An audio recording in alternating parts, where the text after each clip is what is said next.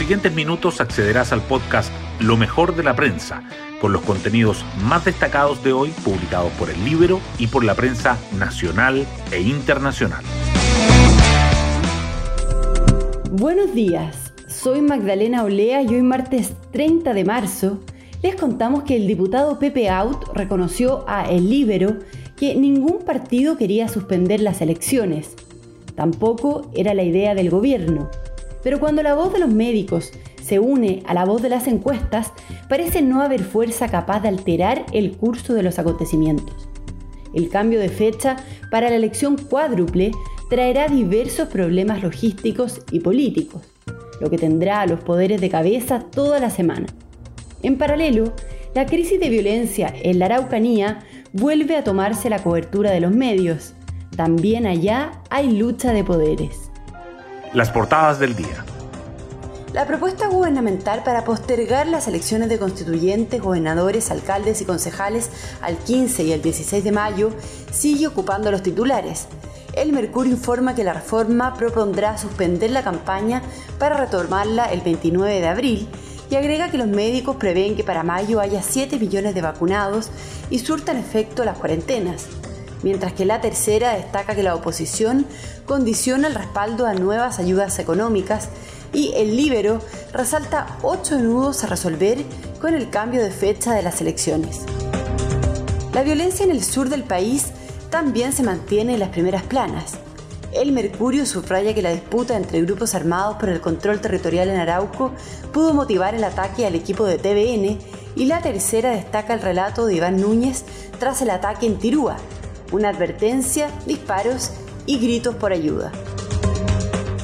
Las fotos principales del Mercurio y de la tercera son para la reanudación del tráfico en el canal de Suez tras el reflote del buque Ever Given, otro tema internacional que sobresale en las portadas es la crisis política y sanitaria en Brasil. Él dice que la situación obliga a Jair Bolsonaro a realizar su mayor cambio de gabinete y la tercera habla de un terremoto ministerial tras la renuncia del canciller y del titular de defensa. En materia económica, el Mercurio resalta que el incremento del pesimismo entre los consumidores contrasta con el repunte de la confianza empresarial. La tercera, que las remesas al exterior de migrantes se estancan en torno a los 2.000 millones de dólares y el diario financiero titula que la pandemia llevó la deuda pública de Chile a cerrar en 2020 en un récord de casi tres décadas. Temas del. El ataque al equipo de TVN muestra la lucha de poderes de grupos radicalizados en la macrozona sur. La periodista Emilia Bendaño nos cuenta cómo el líder de la CAM, Héctor Yaitul, pierde poder ante un violento grupo. La entrevista fallida del equipo de TVN al líder de la coordinadora Arauco Mayeco, Héctor Yaitul, desnudó las debilidades del líder subversivo frente a la atomización de células más violentas en la provincia de Arauco y en la región de la Araucanía.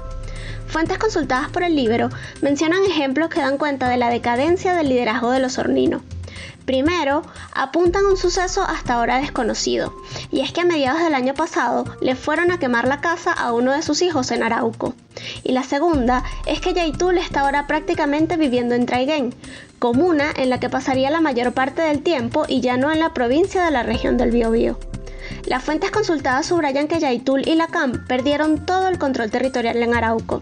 En cambio, ese poder está ahora en manos de grupos más radicalizados de la Huaychán Aucamapu, organización que hace un año cortó todos sus nexos con la CAM. Pueden leer el reportaje en www.ellibero.cl. Hoy destacamos de la prensa. La moneda se despliega para postergar las elecciones. El oficialismo plantea dudas y la oposición sube el precio. Los ministros de Interior, Salud y Sexpress iniciaron las tratativas para lograr despachar este jueves del Congreso la reforma que busca mover los comicios del 10 y del 11 de abril al 15 y 16 de mayo. En Chile Vamos cuestionaron algunos puntos, mientras que en la centroizquierda condicionaron su apoyo. En un gesto a este sector, el presidente Piñera acordó con la nueva directiva del Senado conformar un equipo de trabajo para avanzar en reformas que mejoren la protección social. Con más de 7.000 nuevos contagios por quinto día consecutivo, 42.509 casos activos y 146 camas UCI disponibles en el país, emitirá un nuevo decreto para que los hospitales y las clínicas amplíen en 30% sus cupos para los pacientes críticos. Y aunque los días más fríos pueden ser un factor que favorezca los contagios, los expertos prevén que a mediados de mayo la vacunación y las nuevas cuarentenas habrán ayudado a contener la pandemia. El periodista Iván Núñez presentó un delito de homicidio calificado tras el atentado en Tirúa al equipo de TVN. Ahí detalla cómo ocurrieron los hechos, donde el camarógrafo que lo acompañaba sacó la peor parte al perder la visión completa de uno de sus ojos. La Federación de Medios de Comunicación Social repudió el ataque armado y advirtió que afecta la libertad de prensa, derecho básico de un Estado democrático.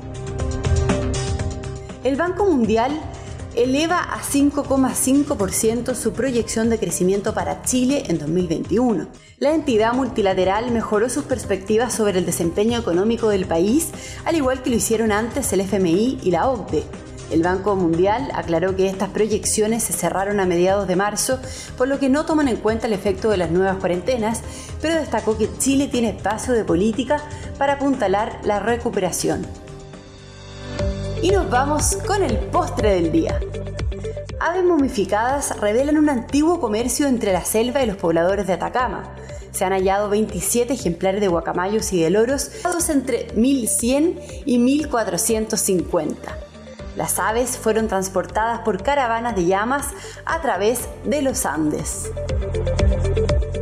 Bueno, yo me despido, espero que tengan un muy buen día martes y nos volvemos a encontrar mañana en un nuevo podcast, Lo mejor de la prensa.